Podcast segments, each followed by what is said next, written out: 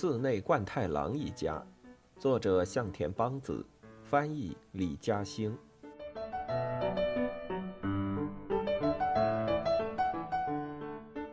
办公室里，贯太郎正在和来送食材的上条正面交锋着。你和你的前妻是怎么回事吗？已经离婚，不来往了。有吃回头草的打算吗？没有，真没有，没有。那孩子怎么办？严老拿着图纸从外面走过来，见状停下脚步，没有走进屋来。我听说你们是因为婆媳关系破裂才离婚的，现在你母亲也去世了，为孩子考虑，还是复婚的好吧？寺内先生，上条张口欲言，冠太郎却不给他说话的机会，继续说道：“那孩子虽说对静江很亲近，整天黏着他。”但再怎么亲近，也总亲不过亲生母亲。你喜欢静江，想和他生活在一起，但你想过没有？这就等于是亲手让孩子和母亲骨肉分离。作为父亲，你于心何忍？上条盯着冠太郎的眼睛，好一会儿后才点点头。那我先告辞了。等等，冠太郎一把抓住上条的胸口，他忍不住想起静江带孩子回来那天。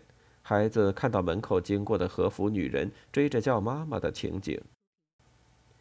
我女儿长这么大第一次恋爱，我也想着睁一只眼闭一只眼，同意就算了。但是，一想到这意味着要让人家母子骨肉分离，我就，我就怎么也……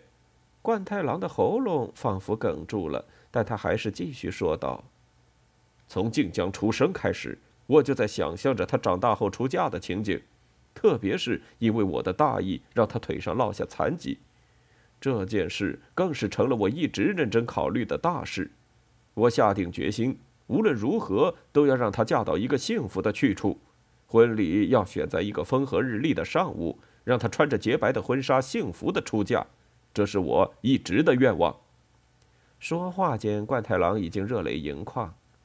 我下定决心了，在她出嫁那天，不管多不舍得。我都得忍着，不能当着客人的面哭出来，哪有大好日子抹眼泪的？哎，你怎么不说话？不过冠太郎也知道，这时候上条什么也说不出来，他也能体会到上条满腹的心酸，但是冠太郎自己满腹的愤懑也是不吐不快。周平在床上辗转反侧。墓地里遇到的事情，仿佛是一场白日春梦般亦真亦幻，一遍又一遍的不断浮现在他的脑子里，挥之不去。早上从窗户看到的侄子领口里露出的白色肌肤，说完干杯，侄子仰头一饮而尽时，那颀长的脖颈，也在不经意间时不时浮现在眼前。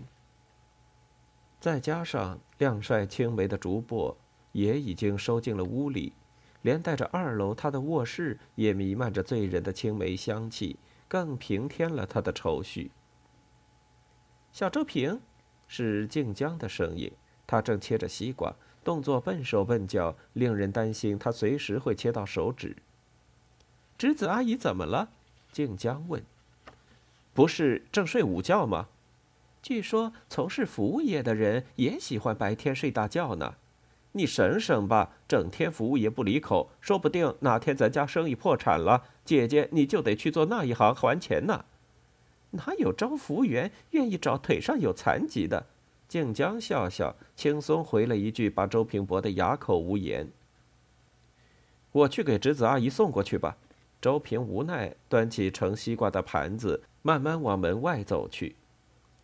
走到客房门前，周平停住了。想着万一撞到侄子正换衣服，该多尴尬呀！便轻轻咳嗽了一声，谁知盘子没拿稳，咳嗽的时候手一抖，西瓜都掉在了地上。周平慌忙俯身将西瓜捡起来放在盘子里，然后来不及站起来，便随手拉开了门。屋里的情形让周平吓了一跳，眼前一个垫脚台，台上一双洁白的赤足正要踢到垫脚。素白的和服在空中飘舞着，仿佛马上就要随风而去。周平顾不得西瓜，下意识地冲上去抱住侄子。回过神来，两人已经双双摔倒在地板上。混账，简直混账透顶！周平狠狠地打着侄子，疼，好痛！侄子喘息着，下意识的小声呻吟。周平已经泣不成声，觉得痛，说明你还活着，太好了！我爸我妈，家里每一个人都在为你担心，你想想他们怎么能一死了之呢？女人，女人单靠亲人的关心如何活得下去？侄子低声啜泣：“亲人的关心，还不如随便一个男人跟我说一起生活吧，更能支撑我走下去。哪怕两个人并没有共同语言，每天只是普通的嘘寒问暖，也够支撑一个女人活下去了。”周平心中一热，脱口而出：“我，我愿意陪着你，一直在你身边。”说完，便紧紧抱住侄子。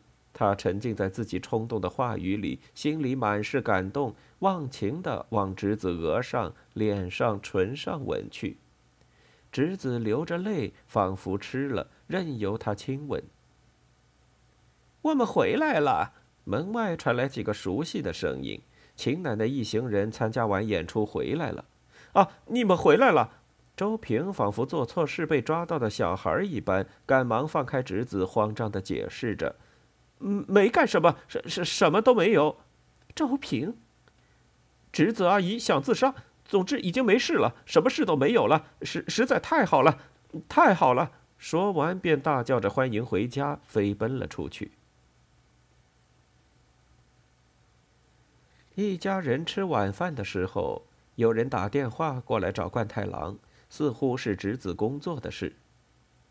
什么？月薪九万五？那可是要多多感谢你呀！冠太郎似乎很感兴趣，换了只手，把话筒贴得更近些。那是什么工作呢？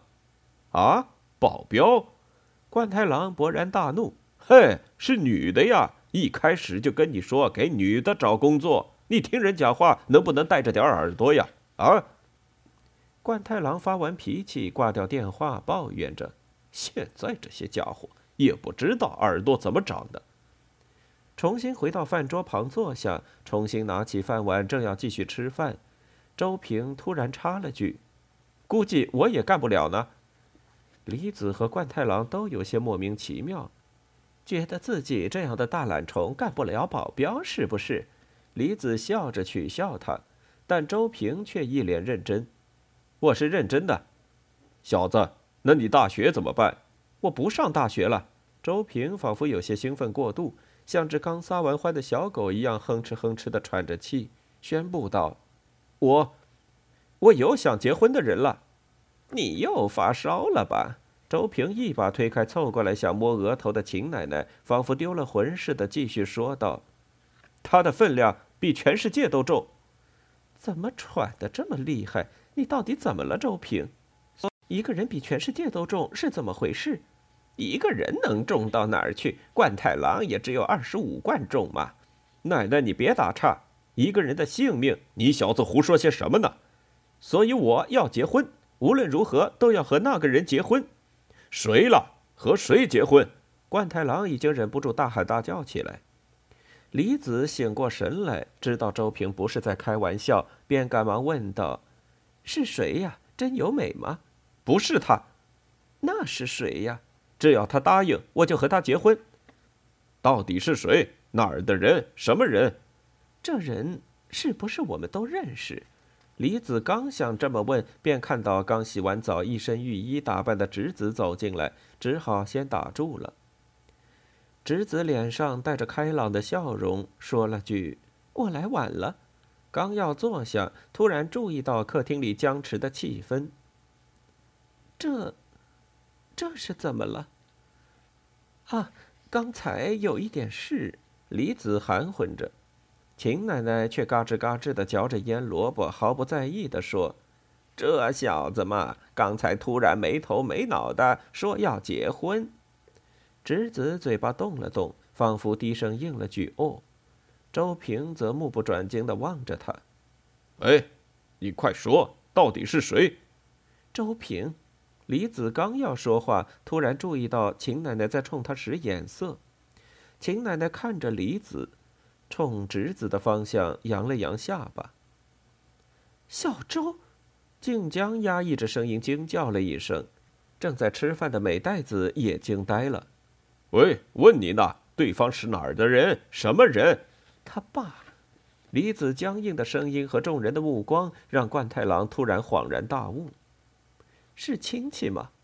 周平没有回答，只是直直的望着侄子。混账东西！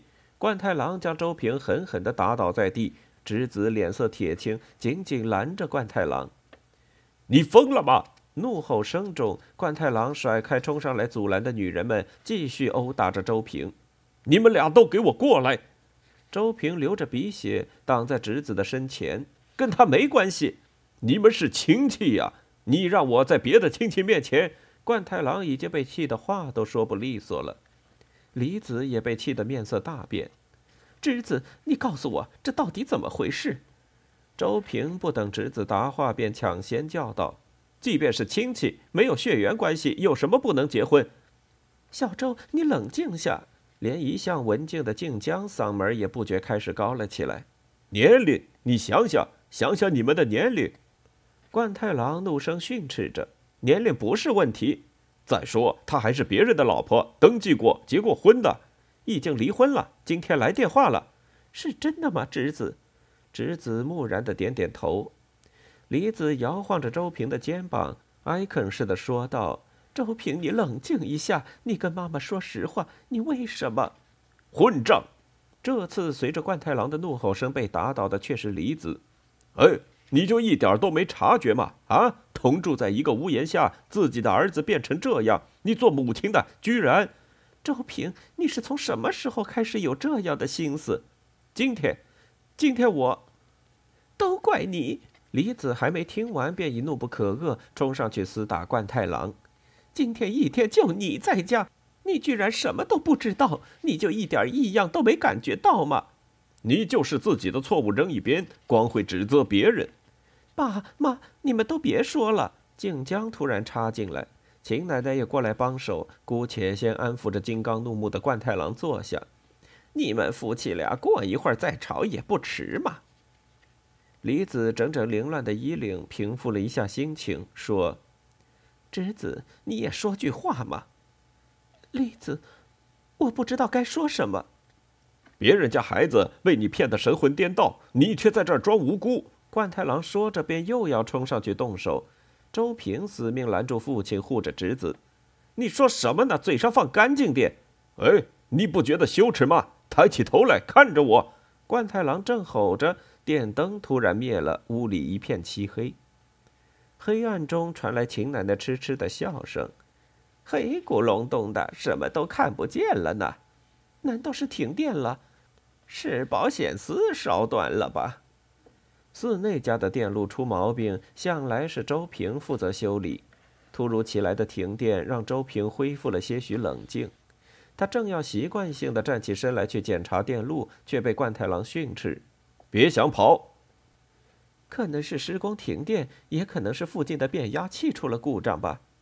喂，把手电筒拿来。李子在碗橱里摸索了半天，终于找到了手电筒，伸手递过去。冠太郎一把夺过，啪的打开了开关，光束直照着周平。哎，你刚才说什么来着？接着把话说完。你脑子里究竟是怎么想的？寺内家的脸都被你丢尽了。冠太郎愤怒地质问着。周平仿佛成了对着麦克风的主持人，而冠太郎的手电筒仿佛成了舞台上的聚光灯，光束直直地照着周平。小周，你是不是昏了头？静江说：“手电筒的光圈随之转移到他的身上，你一定是发烧了。”这次光圈又转移到李子身上。大家都听我说，我我今天一大早就在想，人的生命是什么？人为什么活下去？爱一个人又是什么呢？周平说着，摇晃的手电筒光束照在他脸上，映照着周平明亮的眼神。冠太郎忍无可忍，调转手电筒照在自己的脸上，吼道：“少在这儿发些莫名其妙的牢骚！”从下方照射上来的光束映照着冠太郎的肥头大耳，仿佛恐怖小说中的弗兰肯斯坦。美代子在一边被吓得浑身发抖，又忍不住觉得好笑。这些问题，人生的这些问题，手电筒的光圈摇摇晃晃，又转回到周平的身上，会在某一天突然一下子压过来，这可能就是命中注定吧。可是这跟你突然说结婚有什么关系呀？李子的声音已经近乎悲鸣。你说了半天，都说了些什么？难道你们已经生米煮成熟饭了？老爸，你想哪儿去了？至少这一点我可以保证，绝对没有。一直沉默不语的侄子突然开口说道：“冠太郎的手电筒也循声照到他身上，昏黄的灯光中，侄子似乎比平时更加美艳动人。丈夫从族里打来电话说要离婚，虽然这是意料中的结果，但突然还是觉得活着好没意思，所以我让各位久等了。”秦奶奶端着蜡烛走进来，侄子的话语也仿佛被摇晃的烛火打断了镜头，说了一半便消失在了嘴边。噼噼啪啪燃烧的烛火以及蜡烛的烟气，在客厅蒙上了一层温暖的晕黄。李子从冠太郎手中拿过手电筒，关掉了灯光。哈哈，有什么好生气的？秦奶奶举高手里的烛火，仿佛是想看得更清楚些，望着侄子，一字一顿地说道：“大家都是一家人嘛，干嘛非得吵架不可？像说了件笑话事儿一样，笑笑过去不就行了？”周平小声嗫嚅了句：“我正要继续说话，却被侄子打断。”“周平，真抱歉呢。”侄子站起身来，微笑着说。周平茫然不解。周平好像当真了呢，是不是真的以为我是要自杀？周平眨了眨眼睛。不管再怎么难过，我也不可能在别人家里上吊自杀呀。我只是想着这么一登就可以解脱了，什么都不用想了，只是这样想着摆个样子。可周平，你却当真了。你说谎。我那时的反应也确实有些轻率，因为一直心情烦闷来着。和周平聊聊天，觉得畅快了不少。有个这样的弟弟多好呀！我真是羡慕李子有个这么可靠的儿子，甚至让我都下定决心，如果能找到一个好人再婚，一定要生个孩子。我一直抱着这样的想法，可能不经意间让你误会了。其实周平心里也明白，只是那时候我沮丧到了极点，所以。所以周平才会脱口而出说结婚的事，他也是想着给我打气来着，是不是这样？周平正想说些什么，电灯突然亮了，啊，来电了！灯光明亮，却少了烛火的温暖。周平面对众人的目光，发出一声混乱的喊叫，转身跑了出去。周平，身后传来侄子的声音，但周平没有回头。秦奶奶吹灭了蜡烛，这一场黑暗中的简短闹剧总算结束了。冠太郎长长的叹了口气，侄子两手交叠，败下身去。承蒙您关照了。二楼天台一片黑暗，周平呆呆的伫立在这里，远处的烟火将一角夜空染成了彩色。但周平只是呆呆的望着天空，似乎什么都没有看到，也什么都没有听到。侄子坐在物语吧台的一角，旅行包放在脚边。隔壁的座位上，严老正小口的抿着酒，老板娘梁子这天晚上也一如既往的沉默。仓田坐在平时的位置上，面前放着一升酒，也是沉默不语。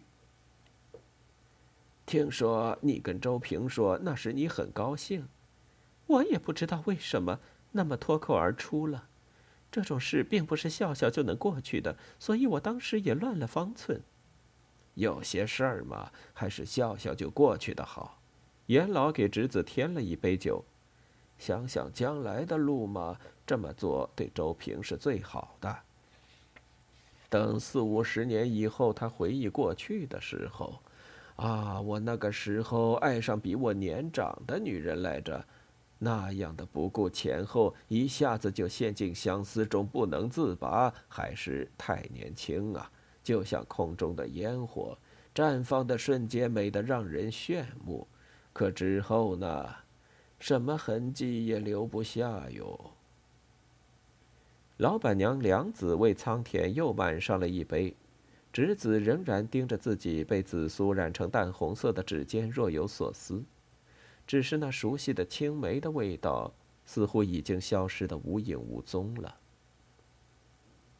李子把梅干装进罐子，封好口，又贴上标签：“梅干，昭和四十九年夏。”冠太郎抽着烟。喷出的烟圈仿佛一个个七扭八歪的甜甜圈，飞舞在空中。那混蛋都干了些什么？真是！